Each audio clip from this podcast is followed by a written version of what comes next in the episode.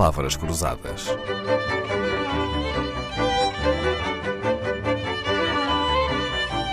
Porque quase tudo é uma questão de semântica. Professor Nuno Alves, se fosse parado na rua por alguém de uma empresa de sondagens e lhe perguntasse em que partido iria votar nas últimas eleições, o professor responderia com a verdade? Daria essa resposta? Tentava esquivar-se à pergunta ou responderia com aquilo que acha que os outros iam gostar? Eh, esse é um problema interessante, Dalila. Um, eu, eu responderia honestamente. Aliás, eu. eu Sem nenhum como, prurido? Como, como princípio ético. Hum. Eu, eu, faço muitos inquéritos uh, uh, e, no fundo. Um, e, portanto, valoriza, não é? Pessoas, uh, aborreço muitas pessoas com a resposta aos meus inquéritos e, portanto, tento dar uh, o, o, troco dessa, dessa, dessa, desses pedidos que faço. Claro, é um imperativo ético para o professor Exatamente. e, e, colaborar e, nas sondagens com verdade, não é? E, responder com verdade, sendo genuíno, sendo honesto. Uhum. Um, mas, portanto... mas há uma coisa que nenhuma sondagem pode evitar, que é uma resposta falsa não é? É verdade, é verdade, e digamos que tem sido, talvez tenha acontecido mais nos últimos tempos, uh, em Portugal, na Europa e no mundo, com estes últimos processos que nós temos visto, o Trump, o Brexit, etc., etc., uh, as pessoas ocultarem, uh, ocultarem aquele, aquele que será provavelmente a sua decisão. Um... E acha que também pode ocorrer o fenómeno de os inquiridos darem a resposta que consideram politicamente correta?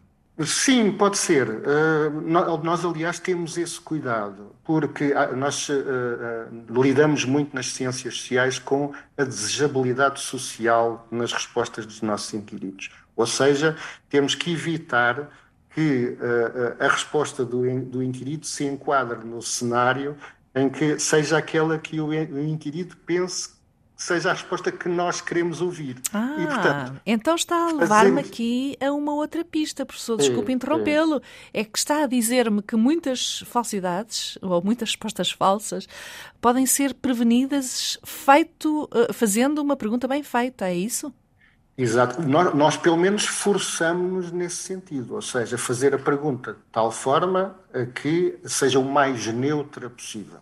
E consegue dar-me algum exemplo de uma pergunta bem feita e uma pergunta mal feita? Ou o que é que uma pergunta bem feita uhum. deve ter e uma pergunta que uma pergunta mal feita tem? Olha, por exemplo, nós costumamos até usar, eu usei essa questão, é uma questão já muito usada, por exemplo, nos inquéritos internacionais do European Social Survey. E eu já a usei, que é, um, sobretudo, para não, um, não penalizar muito a abstenção, em que pronto, as pessoas atribuem à abstenção uma conotação negativa e muitas vezes não gostam, estão a pensar abster-se, mas não gostam de o dizer. E, portanto, nesse sentido, nós formulamos a pergunta desta forma. Um, algumas pessoas votam e outras pessoas não votam. Está a pensar votar nas próximas eleições, por exemplo? Portanto, é já um formato de pergunta que vai libertar o inquirido do ónus da eventualidade de estar a pensar abster-se, porque nós sabemos que cada vez mais temos dados de abstenção mais elevados. Ou seja, deixou à vontade, não é? Para eles Exatamente, deixar criar uh, esta, um ambiente, acomodar as duas respostas de que todas as respostas são aceitáveis e nós não vamos penalizar ninguém, não vamos julgar ninguém com as nossas perguntas. E, portanto, então eu diria que a primeira regra de uma boa pergunta é ela não ter implícito um preconceito, não é?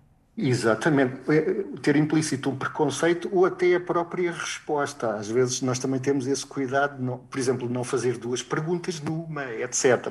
Portanto, um, por exemplo, fazendo a pergunta em que partido é que votou nas últimas eleições? Isso é uma pergunta tô... à queima-roupa, quase, não é? é? Eu já estou a, mas já estou a, a cometer aqui alguns erros. Eu já estou a tomar como adquirido que o inquirido votou pode-se ter abstido e, portanto, tem que ter, uh, tem que fazer a pergunta de uma forma mais neutra e, se calhar, fazer mais perguntas para, uh, para tentar obter essa resposta. Professor Nuno de Almeida Alves, quero agradecer-lhe muito ter vindo à Antena 2. Ficamos com menos dúvidas. Ainda hum, teríamos mais perguntas para fazer, portanto, fica convidado para regressar um dia destes. Agradecemos uhum, a sua paciência e a sua boa vontade. Foi muito instrutivo, o que não é de estranhar, tendo uma longa carreira de docente universitário no ISCTE.